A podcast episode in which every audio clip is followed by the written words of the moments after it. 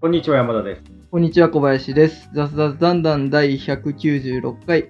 このポッドキャストでは、我々二人が響きになったことについて雑々と語っていきます。あと4回で200回ですね。ついに来た感じですね。そうですね、なんかあの、普通のペースでやってたら、今頃多分200回ぐらいだったと思うんあですけど、前回が9月の中旬で、ちょうど3ヶはいはい月、はいワンシーズン空いた感じです。ー、ワンシーズン。ワン 何のシーズン ワンクール。ワン、ワンクール。うん。うんワンシーズンって何？いや、なんか日本って四季があるから、一期が3ヶ月ぐらい。いのイメージ。まあ最近はあ春と秋がすごい短いですけどね。そうですね。もう寒くなっちゃいましたね。前回話した時はまだ半袖半ズボンだった気がする。ああ、そうかもしれない。残暑残ってたかもしれない。そうだよね。もうダウン着てるよね。うん。寒いよね。ああれどうです、か？最近は。最近、最近ですか？あの、ダウンっていうやつを初めて着たんですよ、人生で。嘘でしょ？人生で？めっちゃどうやって生きてきたの？いや、あの、なんかあの、ミシュランみたいなのが嫌で、モコモコしてんのが。ミシュラン、あ、ミシュランマンね。ミシュランマンみたいな。なんか はいはい。嫌だったから、ダウンってものには手を出してなかったんですけど、ダウン何を着てたの？今まで。どうしてたのよ？普通にウィンドブレーカーと、まあ、下なんか着てれば、まあ、確かに。ウィンドウブレーカーのイメージある大丈夫って感じだったんですけど、な。はいはいはい。そのちょうど前回がだから9月中旬だから9月末頃から、はいはいその原付を買ってあのバイクで配達を始めたんですああ、すごい。全然変わったね。大きく変わったね。大きく変えてちょっと変えないとちょっと収入がさすがに厳しいっていうことでやっぱりく自転車と原付だと違う、変わってくるものなんですか？全然違いますあのあ、全然違うんだ。配達の依頼の頻度もはいはいはい全然違うし、あの単価も全然違います。え、なんでそれを？なんで？これはあのまああ、え、それってオーダーする人って選べたんだっけ？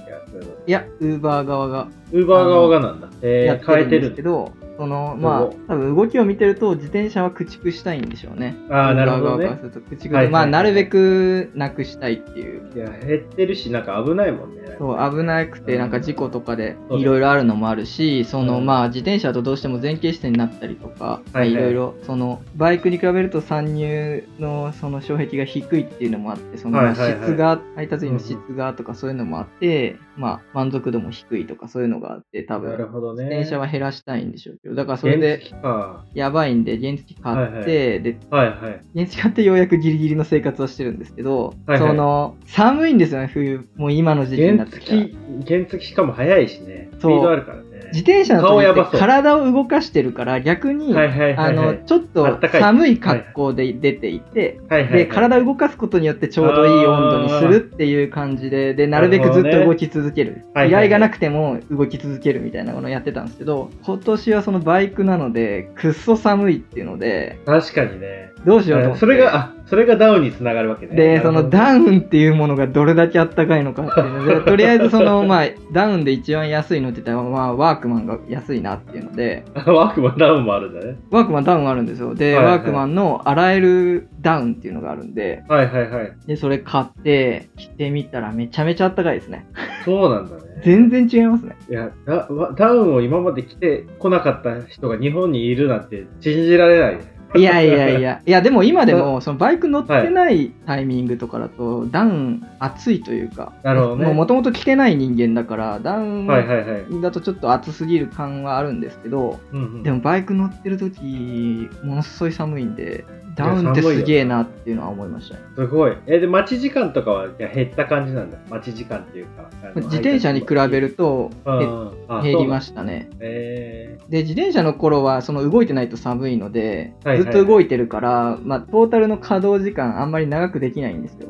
でも、バイクの場合って体使ってないので、まあ、待ち時間が長くてその待ちぼうけの時間があっても、まあ、外でもうちょっと粘るかみたいなのが自転車の時よりはできるので、まあ、総売り上げは、まあ、自転車よりは上がるっていうなるほどね。感じそっか。原付か。原付ですね原付って、あの、何キロぐらいまで何キロ、まあ、メーターは60までありますけど法定速度30なので。あ、原付の場合は？原付という原付一種というかそのはいはいはい 50cc 以下は。はいはいはい。あ、そうなんだ。決まって30る。なんでい。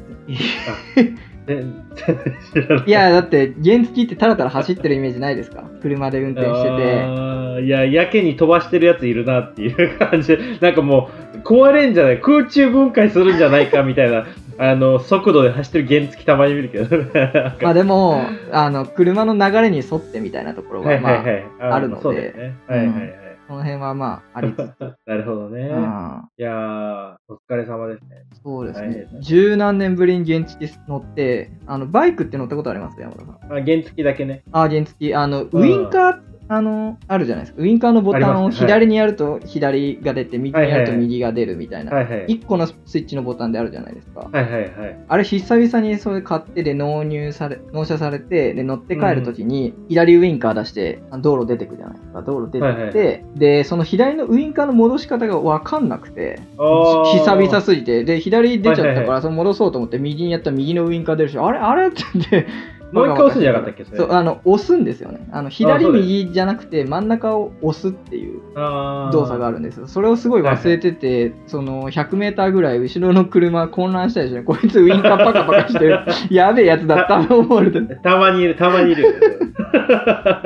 確かにね。うんああ、そうっすよね。久々すぎて。原付ね。原付いいな。あいいですよ、なんかうんーなんか、あの、俺、たまたま、あの、たまたまなんですけど、原付買ったんですよ。おうなんでかっていうと、なんか幕開けで、あの、自転車にもなる原付みたいな、足で漕ぐタイプのやつなんだけど、あの原付の免許必要なんです。免許っていうか、アンバープレート必要でみたいなので、電気電気、電気らしいんですよ。あの、あれじゃ、ガソリンじゃなくて。電気のやつありますね、最近ね。うん、そう。うんめちゃめちゃ良くないね、あれね。良くないいや、なんか、良くなかったね。まあ、幕開けで買ったっていうのもあったけど、はいまず6月に、あの、納車される予定だったのが10月になって。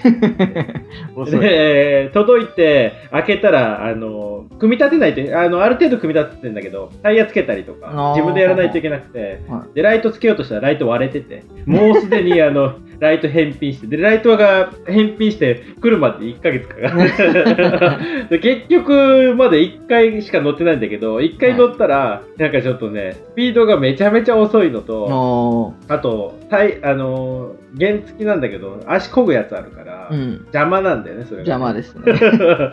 でなんかいろんな意味で、あの、で、めっちゃ大からお重いから、車が。上りとか、あの、足こぐあれば、ハイブリッドでいけるなと思ってたけど、全然登らなくて。おのりは完全に。そう、だからもう、電気が消えたらもう終わりみたいなで。で、電気の調子もちょっと悪くて、あらま。なんかもう、もうすでに手放したくなって。まあ、1回しか乗ってない。でもあのいや、漕ぐタイプじゃない、そのうん EV っていうか、その電気のあるあるあるあるじゃないですか。あはいれうん結構良さそうですよ、良さそう、うん、良さそう、うん良さそう。ちゃんとしたメーカカーのやつ、その、ークラウドファンディングじゃないやつで。うん、そうなんですよね。なんなら最近だと、あの原付じゃなくても、電動付き自転車もね、かなり良くなってるからね。そうですね。うん、そっちでよかったなって。ちょっと余談なんですね。たまたま。あたまたま原付だな。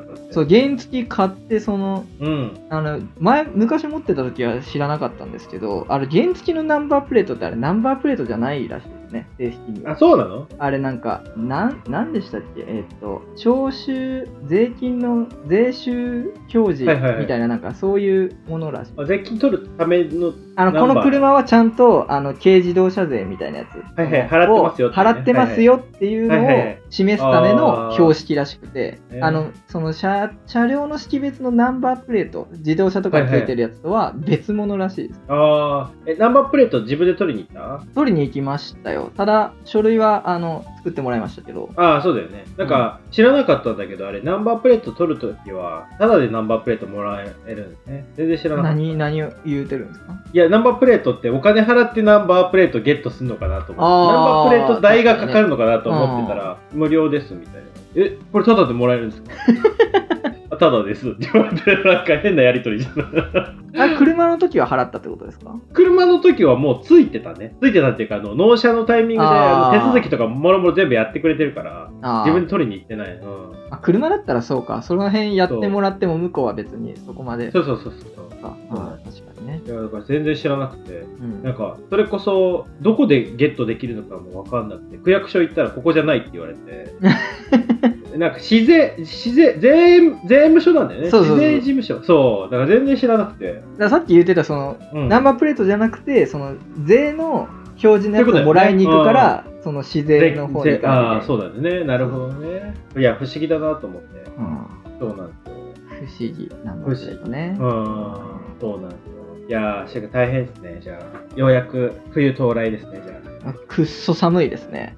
寒そうだな。いや、毎日乗るのきついな。見ててもなんか、うん、だしかもなんか、あれじゃ、店舗に入って取りに行ったりとかするから、温度差が激しいから、うん。なんかそう、ですね体調管理大変ですよねう。ん。うん。だからめんどくさいのは、そのネックウォーマーとか首元とか、はいはいはいもう顔を覆うぐらいにはいはい、はい。ネックウォーマーして、で、ヘルメットしてなんですけど、うんお店着いてその状態だと怪しいじゃないですか。はいはいはい。ちゃんと外して、で、うん商品受け取ったらまたそれ付け直してっていうのはちょっとめんどくさい。ああ、そうですよね。え結構ヘルメットかぶったままの配達員いるんですけど、お店行く時も、配達マンションに配達行く時とか、ヘルメットのまま不審者やんって思って。いや、不審者だよね。なええのなんならマスク、マスクしてたりするからね。そう。不審者だよね。お店によってはヘルメット脱いでくださいってわざわざその注意書きに書いてあるお店もあるはいはいはいはい。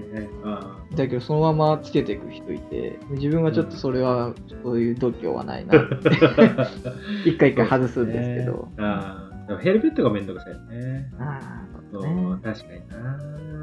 そうね。まあでもダウンはすごいですああ、よかったね。なあ よかったねとしか言えない。ダウン。いやダウン当たり前、冬の当たり前の服だと思ってるから、なんかその急に新しく買いましたみたいな人出てきても、あそうですあそうですか としか言いようがない。ああまあねいやでもその何何種類か買ったんですその完全なアウターのやつも買ったしそのインナーみたいなやつも買ったんですけど、まあ、結はいはいは局インナーみたいなやつの方が薄手なのでああ、そうだね。あんまモコモコしてるの嫌なんですよ。づらいので。だから結局、そのインナーのやつ買って、その上に、まあ、ウィンドブレーカー着てっていう、ウィンドブレー今。ウィンドブレーカーっていうの。今の状態になったんですけど、はいや、ダウンすごいです。そうですか。ここここ3ヶ月っていうか、ここ1、2ヶ月で、はい一番自分の中で衝撃だったのがダウンすごいですよ。ああ、すごいね。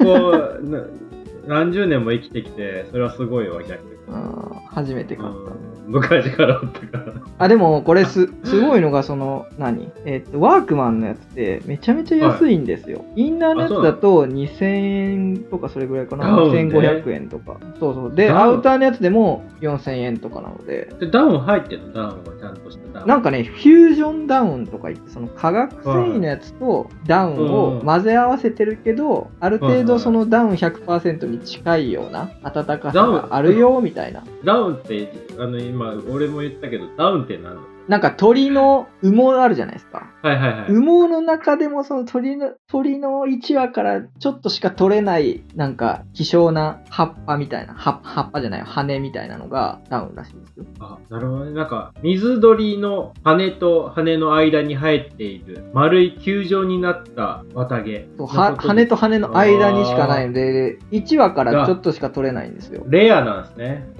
だから高いんですけどそのうんワークマンのやつは半分その人工で作ったやつを混ぜ合わせなてね。そのそれなりに満足いくレベルのものにはしましたよみたいな。なるほどね。まあ、そう、作れないことはなさそうだもんな、言ったら。でなんかワークマンうんがそのいろんな人から褒められてるのはその裏地のところにはい。アルミプリントっていうのがしてあってで去年ぐらいからそれがブラックになったのかなブラックアルミプリントっていうのがしてあって、ああ、なんかテカテカしてるやつね。テカテカしてるやつブラック、はいはいはいそのアルミなのでその熱を反射する体はいはいはいはい温を反射して内側に留めていくことによってあったかいみたいなうんうん。してあって多分それの効果も合わさってあったかいなとか、そのダウンが高いです2000ね円とかでめちゃめちゃあったかはいはいはいいんです。よ、ああ、でも確かに、あの、裏が、あの、金色、銀色とか黒のやつって結構あったかいやつ。あったかい薄です、うけどうんん。あれ、ワークマンが開発したんだ。全然知らなかった。でワークマンが開発したかは知らないですけどあ そのワークマンの結構その冬着のやつ。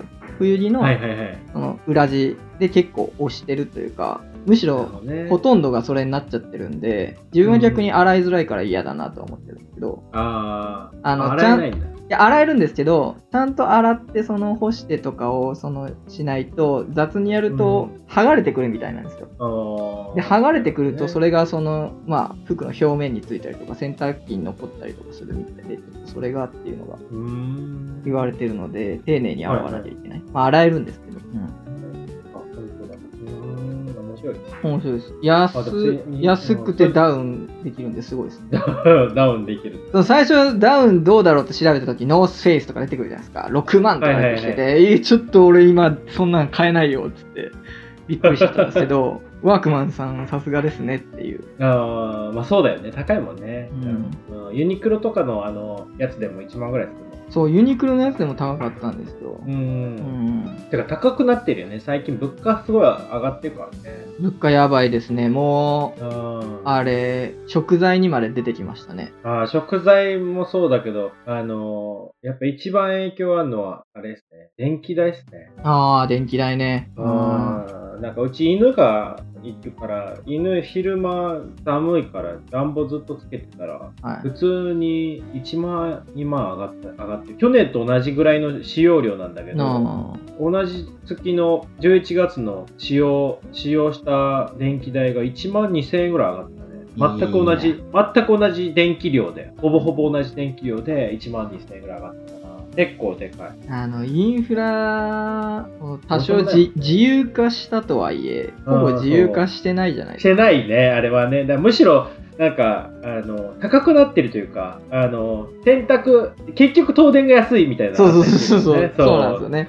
そう。で、あれなんか、ひどかったのは、東電から俺最初、他行った方が安いのかなと思ってうん、いろいろ調べて他のところに行ったんですよね、電力自由化なって。はい。で、行って、で、もともとオール電化だったから、行ったら、オール電化には対応してなくて、2倍ぐらいになったんだよね、その別のやつが。えだからもう、こんなん入ってられるかと思って、東電のやつ戻したらは、もともと入ってたプランがもう終了してて、新しく高いプランしかなくて、で、結局なんか、最初から東電の戦略なんじゃないかなって。他に行かせて、実は高いけど、戻したら、なんか高いプランしかないみたい、な。なんかいやーだから、ちょっとね、電気はどうしようかな。で、なんか、あの、ソーラーパネルとかも検討したけど、なんか、日当たり的にうち無無理だったから、うん。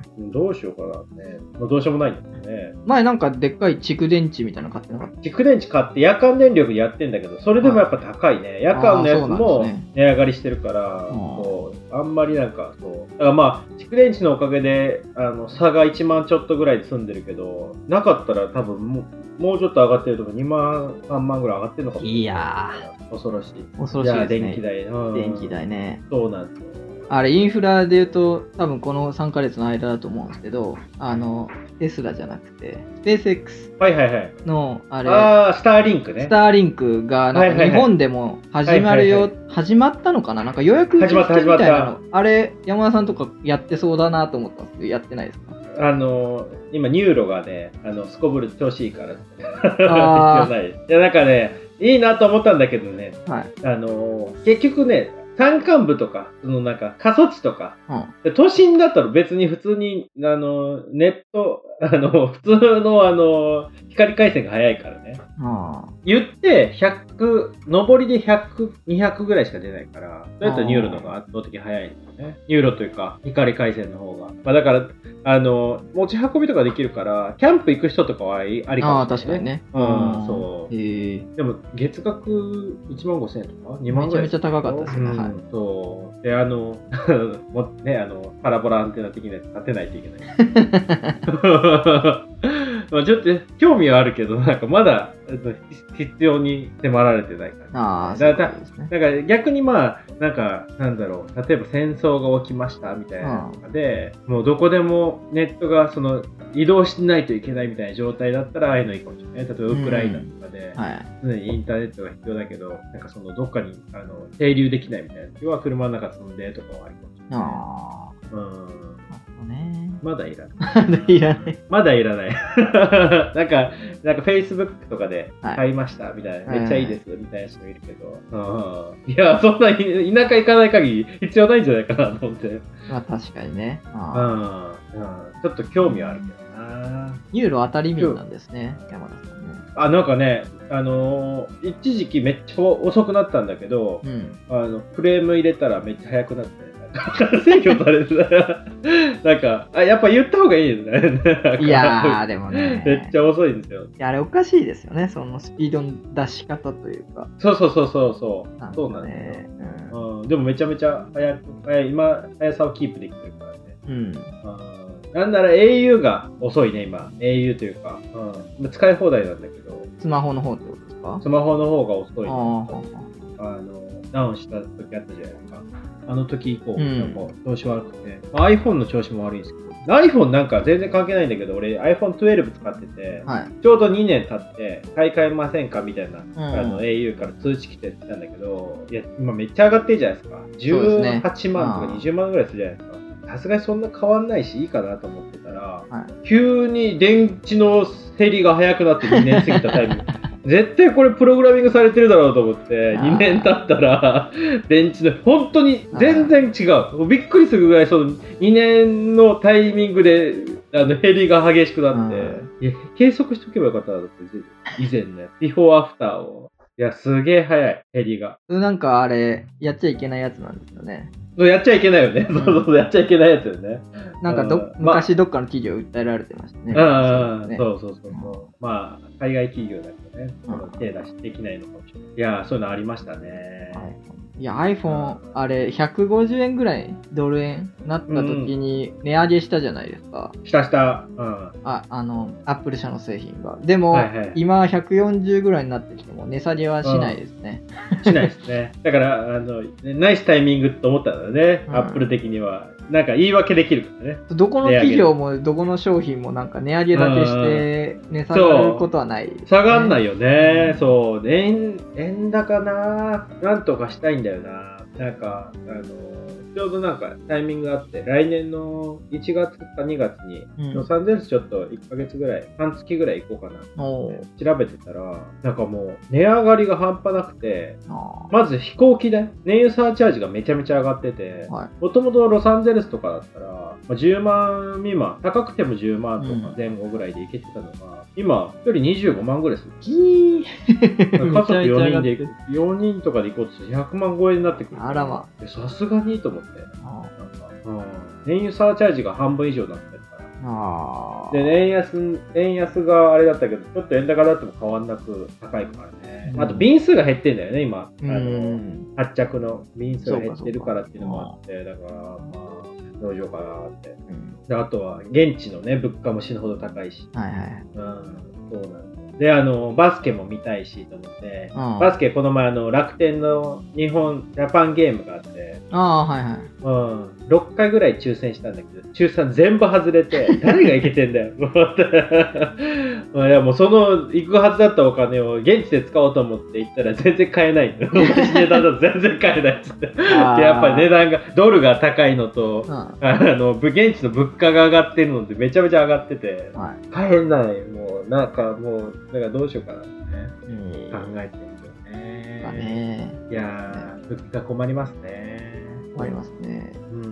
いや、なんか今シーズン、NBA 全然見てないんですけど、はいはい、はい。あの、楽天のその YouTube のチャンネルの、はいはい渡辺裕太選手のハイライトだけ見てて、ああ、渡辺すげえ活躍してる。めちゃめちゃいい感じだったのに、めちゃめちゃ怪我、怪我したんですね、そど。う、怪我したんですよ。でもまあ今週末復帰する予定らしい。あ、復帰するんですね。あそう。怪我する前の試合が一番、多分あの、キャリア上、キャリ渡辺選手のキャリア史上一番いい試合だったんですね。で、終わった後、あの、試合、あの、どこだ？バークレーセンター、ブルックリンのうん。ホームゲームだったんだけど、あの、ホームゲームの最後のヒーローインタビュー的なので、インタビュー英語で答えてたんだけど、ちょっと鳥肌もんだったね。NBA の試合のヒーローインタビュー、日本人が答える。そうですね。あうん。そういうのも含めて応援してたんだけど、やっぱ怪我多いね。まあね。やっぱあんだけ動いて、あんだけでかい人たちと戦ってたらね、あの人もでかいけど、でかいです。八村もそうだけど、やっぱ大変だよね。うん。うん、怪我するわと思って、そう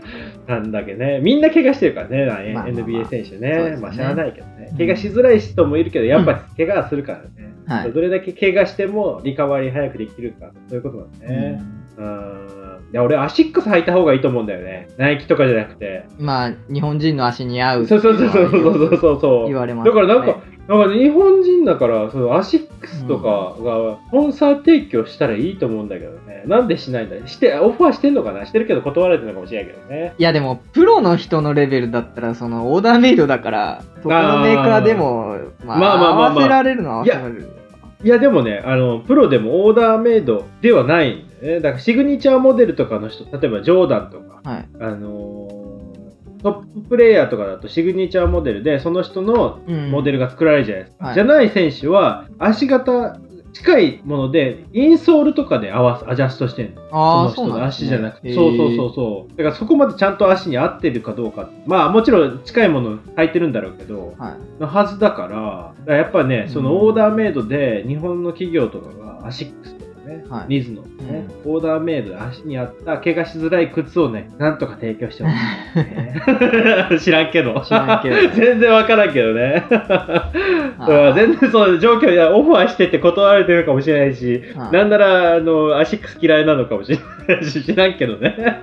いやー。まあその辺は分かんないですけど、そのうんスポンサーの契約次第ですもんね。ナイキからはあったとか、そういうあそうそうそう。多分契約が何年かまだ続いてて、切れてないっていうのはあるけどね。まあちょっとなんか不思議に思ったのが、そのサッカー今ワールドカップやってるじゃないですか。はいはいはい。で今そのな何回あ今決勝？次決勝？今日の夜から準々決勝ですね。準々決勝あそのワールドカップ、あれ、何戦だ？スペイン戦か、日本とスペインの三笘選手がそのライン際でクロスされた上げてたね。の1.8ミリ、88ミリかなんかの、あれのはい写真がそのまあ、世界中でね、あの、はいはい。物議を醸してますいよっぱいね。出てて、で、なんか、はいその、三笘選手が履いてたシューズが、プーマだったんですね。はいはい。だからなんかあ経済効果が、経済効果というか、その広告費に換算すると何千億みたいな。ー プーマ的にはね、はいはい。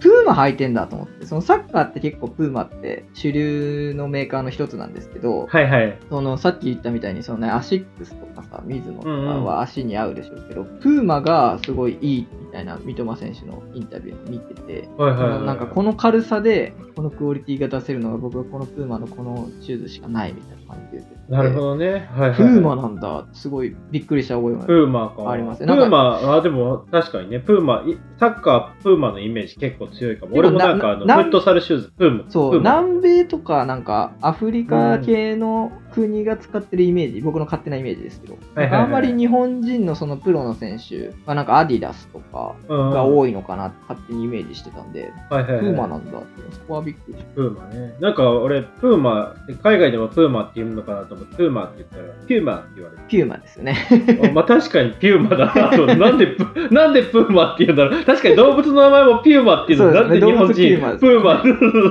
なんでプーマって言うんだろうと。でもなんか、プーマってちょっと可愛いよね、ロゴもね、含めて。そうですねうん、プーマ。ねあまあでも、日本の選手、そうだ、アシックス履いてないんだね。プーマだね。プーマ履いてたんですよそうか、不思議だな。でもなんかもう勝手に日本代表って言われたらそのなんかアディダスのイメージがすごくあるのでユニフォームとかアディダスじゃないですか確かに。うんうん。代表チームとしてのスポンサーはもうアディダスなのでアディダスのイメージが強い、あれってなんか、あのコーディネート的に全部揃えなくていいんだね。上はアディダス、下はプーマ。だから選手が自分で使うやつは別に そうだよね。そのユニフォームみたいにそのチームで決めなきゃいけないものに関してはみんな一緒だけど。みんな一緒だけどっていうところだと思う。そうか。なんか大変そうだな。なんかこうこういう時は、なんかそれこそゴールした後、服脱ぐなみたいななんか、あの、見た目が悪いとかじゃなくて、スポンサー的になんか脱ぐな的なのもあるかもしれないね。なんか。あだからなんかかあれなんだったらオリンピックの時とかだったかなそのなんかその陸上選手とかでそのレース中はそれはスポンサーの靴で走るじゃないですか、はいはいはいはい。だけどレース終わってクールダウンとかそのダウン用のやつがそのスポンサーじゃないやつ自分の気に入ってるやつを履いてたりしてしたら、はいはい。そでその状態でそのインタビューみたいなのが来ちゃった時にすいませんって言ってわざわざ履き替えてる選手がなんか話題になってたかなんかで見ました その。あのスポンサーのためにちゃんと律儀にやってるじゃないですけどその。メディアに取られるときはちゃんと履き替えるっていうのを徹底してて、なんか、あの、なんか、すごいプロ意識があるな、みたいな記事は見たんですけど、めんどくさって思いましたね、いや、めんどくさいね。うんスポンサーそうだね。お金払ってるからな。うん。うんまあ、どんだけそれが効果あるのかっていう話はあるけどね。まあそうですねううんね。はなんか、それこそ、あの、印象とかもあれで、なんか、その、渡辺と同じチームの、うん。あの、カイリー・アービングってはい。トッププレイヤーがいて、なんか、反11種的な発言をツイッターでしたんですあよね。はいはい。うん。でそれでなんか、この前、ナイキから契約切れ切られてたうんん。結構迅速に切られてたんだよね。はい NBA とかがどうするかみたいな判断迷ってる横で、ナイキは もう契約切るって、はいパーって切ってて、だから結構インパクトでかいんだろうね。そういう、なんかその、なんだろう、社会性というか、うん あの、ソーシャルのインパクトが、その、メディアとかで出て出ることによって、その、その靴を履いてるだけで、やっぱりその、イメージがついちゃうからってで、なんかそういう、なんだろう、広告広報的な人たち、はい広報なのかな？その、スポンサーシップを決めるところは、結構やっぱりいろんなところに対して迅速に動いていかないといけないから、仕事的に結構大変ですよね。大変ですね。まあ、特にナイキだからっていうのもあると思いますね。ナイうんキうん。のその企業自体がそういうね、あの、あ、そうだね。人種がどうのみたいな攻撃されてる企業なので、ね余計にっていうところですね。うんそうだよね。うん。まあでもなんかスポーツに、まあそうなんだな。スポーツな、最近バスケのシーズンになって、バスケ毎日見てるけど、うん。なんかサッカー始まったサッカー見て、で、先週とか忙しかったじゃないですか。サッカーの試合。忙しいずっと寝不足です、自分は。いや、そう。いや、もう、で俺20代とか30代前半とか全然余裕で、それこそ前回のワールドカップぐらいまでは、う。うん。徹夜してたんですよ。はい徹夜して、よっしゃーみたいな感じで騒いでたんだけど、今回クロアチア戦24時からだったじゃないですか。はい。もう、で、寝たら起きれないかなと思って起きてて、はいで、24時から始まって、2時ぐらい終わるかなと思ったら延長で。延長ですね。はい。延長も終わらなくて PK、3時ぐらいになったじゃないですか。なんかもうフラフラになってきて、で、ちょっと寝ようと思って、ちょっと寝て朝5時、6時ぐらい起きたんですけど、うんもうか体調が激悪くなって、口の中とか口内炎とかめっちゃできて、ええもうなんかもう、免疫がめちゃめちゃ落ちてるんですよ。で、まあ、コロナになったっていうのもあるかもしれないけど、あなんかす弱弱ってるというか、なんかその、体の体勢ができてない状態が続いてるちょっとなんか鍛えようと思って、ジムにちゃんと行って、筋トレもそうだし、免疫を作らないとなと思って、R1 を飲んで、あるわ。ヤクルト1000を飲んでね、はい。R1 を飲んでね、あ。うんヤクルト1000、前も話したかもしれないけど、ヤクルト1000あの後から、出てから何回か飲んでんだけど、うん。やっぱね、ヤクルト1000飲むたびにね、悪夢を見るんですよ、いい。本当に。いや、本当に悪夢を見るんですよ。しかも大体ね、なんかね、あの、やばい系の悪夢なんです。落ちる系とか。あうん。なんか、それで、現実と、あパッと目覚めるんだけど、現実がどっちなのかわからなくなったり。ヤクルト1000やばいの入ってんじゃないかな。思ってですあ。ね。やめた方がいいんじゃないですか？いや、そう、やめた方がいいと思う落ちる夢は基本的にいい意味を持たず、一時的な運気の低下を暗示することがほとんど。なんか風水みたいな。あ精神的に不安定な若い時代に見ることが多い夢で、不安感や自信のなさを意味してるらしいです。ああ、自信のなさか。不安感。やっぱ、普段そんな別に不安も自信がない感じもないから、やっぱヤクルト戦のせい。ヤクルトのせい。ああ、そうですね。ヤクルト戦であれだったけど、ちょっと今年の新語・流行語大賞一応振り返ったけど、去年もやったし。そうですね。2022年を振り返るということで。はい。流行語大賞はでももう、だいぶずれていきますよね。ね、なんかね、あーブラボーか入ってるかなと思ったけど、ブラボーは出た後だった。そうなんですよ。だから今年の、ふ普通のワールドカップだったらね、あの、6月とか、それぐらいにやってるんで。あそうなんだっけ？そうそうそう。今年カタールでやるから、カタールその時期だともう暑すぎてやれないっていので、なんだね。えー、全然知らなかった。で今回、だだから、あの、ヨーロッパとか、他の国、まあ、日うん本、どうだ、日本って今どう？わかんないですけど、シーズン中で、はいはいはい。ワールドカップ開始の1週間前ぐらいまで、クラブで試合してたりするんですよ。あ、そうなんだね。だから、その、まあ、コンディション的にどうかとか、まあ、怪我してる人もいるし、で、そのチームで集まって練習っていうのもなかなかできないし、そうだよでね。うん。あの、結構厳しい状態。だけど、カタールとかはもう主催国でガチでやりたいからっていうので、自国の国のリーグをその夏ぐらいからストップしてずっと代表合宿をしてるみたいな。すげえ。まあ結局全敗しましたけど、なんかそういう風にやったりとかっていうのもありましたね。そっか。まあ確かにずれてるっていうかちょっと古いよね、これね。年間大賞、村上様。ああ、確かにな。確かに。いや、村上様ってうん。流行ったかっていう、流行流行じゃない。うんそう、信号ではあるんですけど、確かに。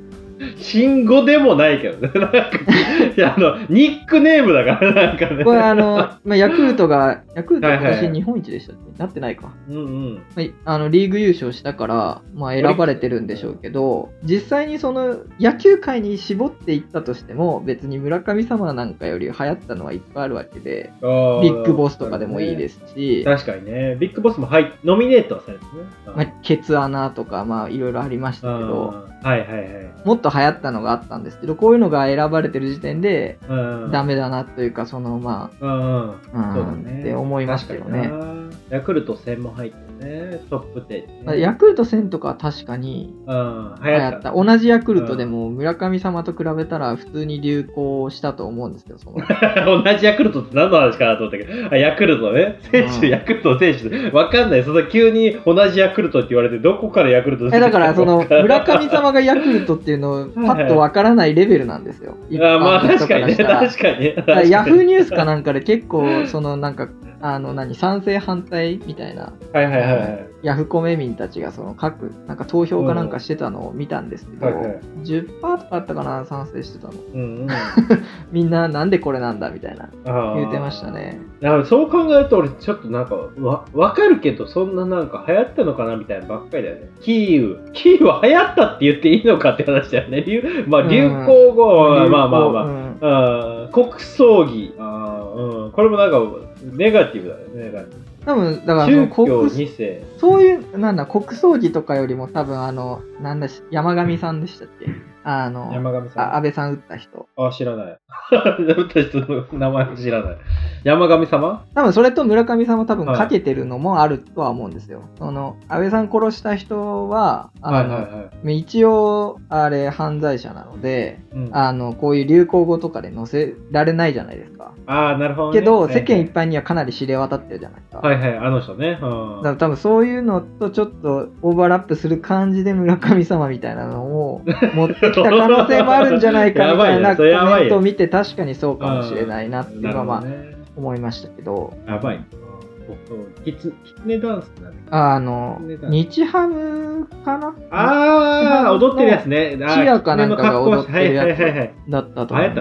流行った 野球界ででは流行ってたと思いますけど、野球界で流行って他はた他は分かんない。その何、なるほどね。TikTok とかで流行ってたのかどうか知らないですけど、村上様よりかは流行ってたと思います。知らんけど。知らんけどっていうのはななんなのいや、わかんないです。誰かが言って流行ったんじゃないですか？知らんけど。バズったの、うん、いや知らんけど。いや常日頃から使ってる言葉が急に出てきてもなんかねあのだなんか関西人がよく使うみたいなのがその知れ渡ったんじゃないですか、今なるほど年ね。なんかのタいや。昔から使ってるでしょみんな。なんか。知らんけど。うん知らんけど。知らんけどな。スマホショルダー。全然わかんないスマホショルダー。スマホショルダーはなんか若い女性とかに流行ってるみたいですね。その、カバンに入れたら取り出しはいはい。めんどくさいじゃないですか。で、ポケットとかにあるじゃないですか、女性は。だからもうストラップとかでスマホをはい直接その、肩からかけるみ確たいな。うん。かに。はいはいはい。いるね。確かに流行ってたのかなとは思います。手前取り手前取りってなんだっけ？あの スーパやばいーススーパーとかで手前から取ってくださいっていう。あー、あの、セブンとかで書いてるやつね。そう、なんかわざわざその、お店側が書き始めたのが多分今年なのかな。ああ、なるほどね。わかんいないですけど、多分そうかなと思います。。悪い縁や。うんわかんない。誰が言ってるのか誰が言ったかとか書いてほしいね。これ誰が言ったまあ流行ったからだから、誰が言い出したとかわかんないのもある。まあそれはでも、ユーキャンのページ行けばわかるんじゃないですか。ああ、そういうことね。あめんどくせえな。今この共有してもらったやつが、その、はいはいねニュース記事なので。ああ、そういうことね。あそういうことね。うん顔パンツって何？顔パン。マスクのことじゃないですか。あの、あマスク今更外せないみたいなあ、あそういうこと？て、その、うんまあ、その、だから、大事な、なんだったらな、マスクのことだとは思うんですけど、変態仮面かと思った。顔パン。あーインティマシーコーディネーターって何？インティマシーって何？全然わかんない。わかんないです。わかんない。ちょっと、いえ、ユーキャンのページ行くかちょっとわかんないな。ユーキャンのページ来たけど、そのノミネートの方わかんないです。あーわかんないね。調べ、一個ずつ調べないとトップ10になってるやつ、は、あの、うん、書いてありますけど、インティマシーコーディネーター。テレビドラマの撮影現場でセックスシーンやヌードシーンを専門とするコーディネーターで、どういうタイミングでこれ流行った？の わかんないなわかんないです。全然わかんないななんで流行ったんだろうえー、ちょっと わかんないことが多すぎて、なんかコメントもしづらいな。丁寧な説明。わかんない。ちむどんどん反省会。ちむどんどんってあの沖縄のやつだよ。ドラマかなんか。うん。朝ドラかな？ガチ中華。やばいな、もうわかんないな。わかんないし、なんか調べるのめんどくさいな。ルそうなんです。もう、もうそろそろちょっとダメでしょ、これ。ダメでしょうね、これ。うん。ヌン活ってなんだろうね。ヌン活。もうわかんないな。令和の怪物。わかんないな。誰だあのよ。怪物は野球ですね。佐々木？佐々木朗希ですね。。あ、佐々木朗希か。うん。あの、完全試合ね。そうですねなんか去年のことのように感じるよね。5月とかそれぐらいだったんで、うんはい、そうだよね。なるほどね。なるほど。なんか山田さん的にはないですか ?2022 年は。2022年。ああ、2022年か。あーないね。いやないねー、。あーないな。なんか、ワード、うん、コロナ？コロナになったらしんどかったな。コロナも嫌だな。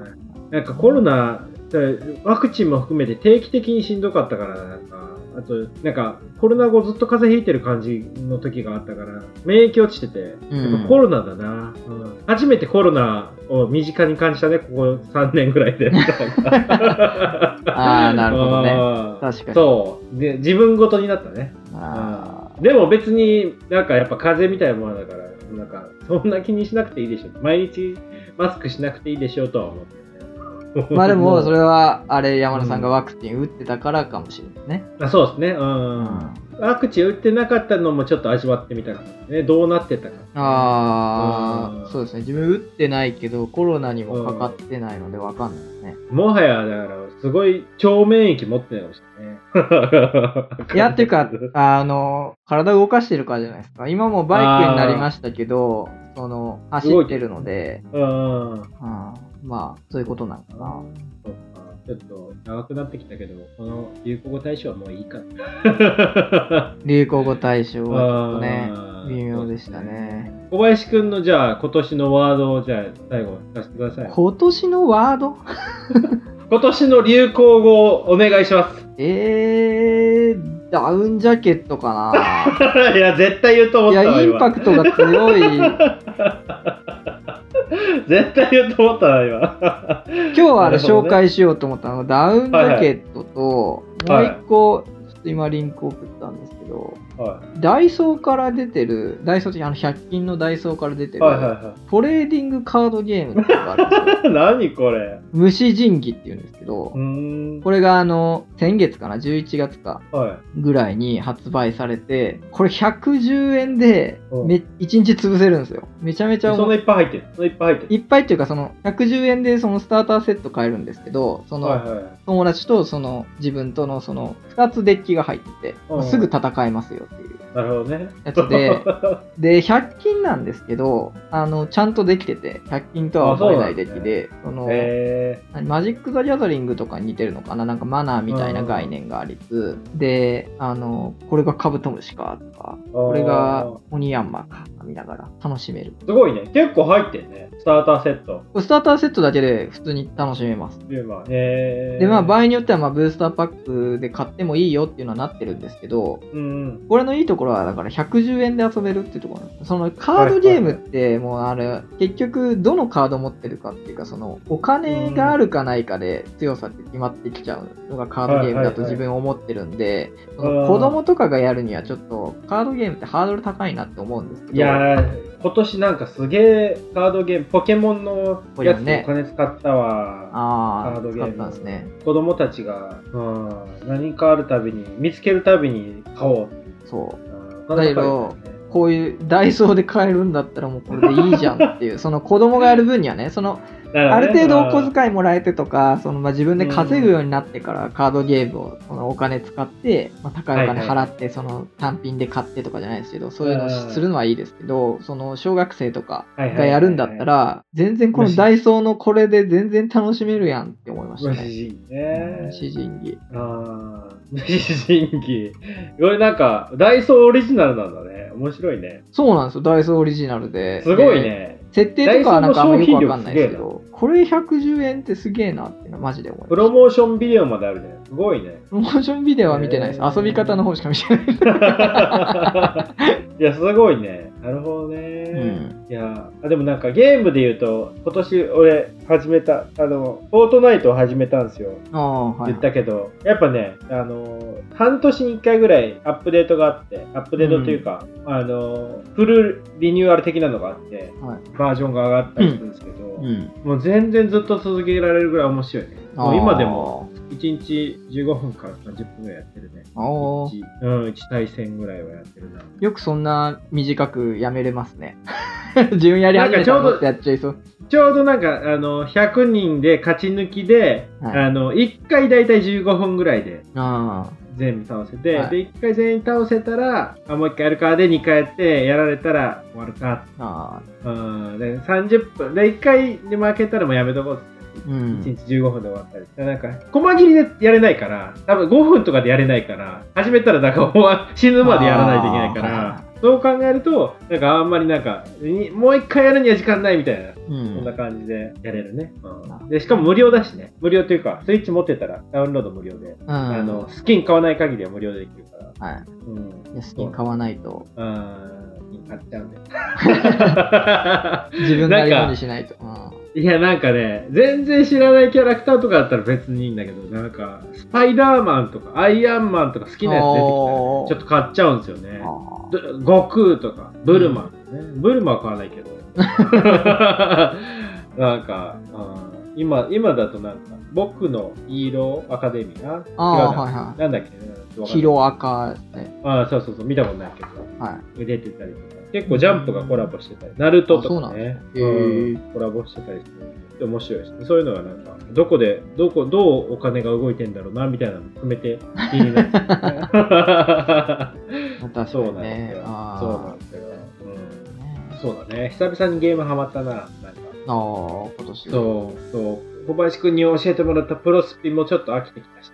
プロスピアも自分ももう1年ぐらいやってないんじゃないか。うんイチロー が登場した時が最後だから、今年の1月とか2月かな。なんかもうね、なんかもう欲しいのが全員揃ったタイミングでちょっと、あ、あ、あもういいわと思って、イチロー、ダルビッシュ、大谷、佐々木、はい。えー前系みたいな、あ村上みたいなのがもう、あの、クリーンナップに揃った瞬間、いや、もういいだろう。もう勝てないだろう。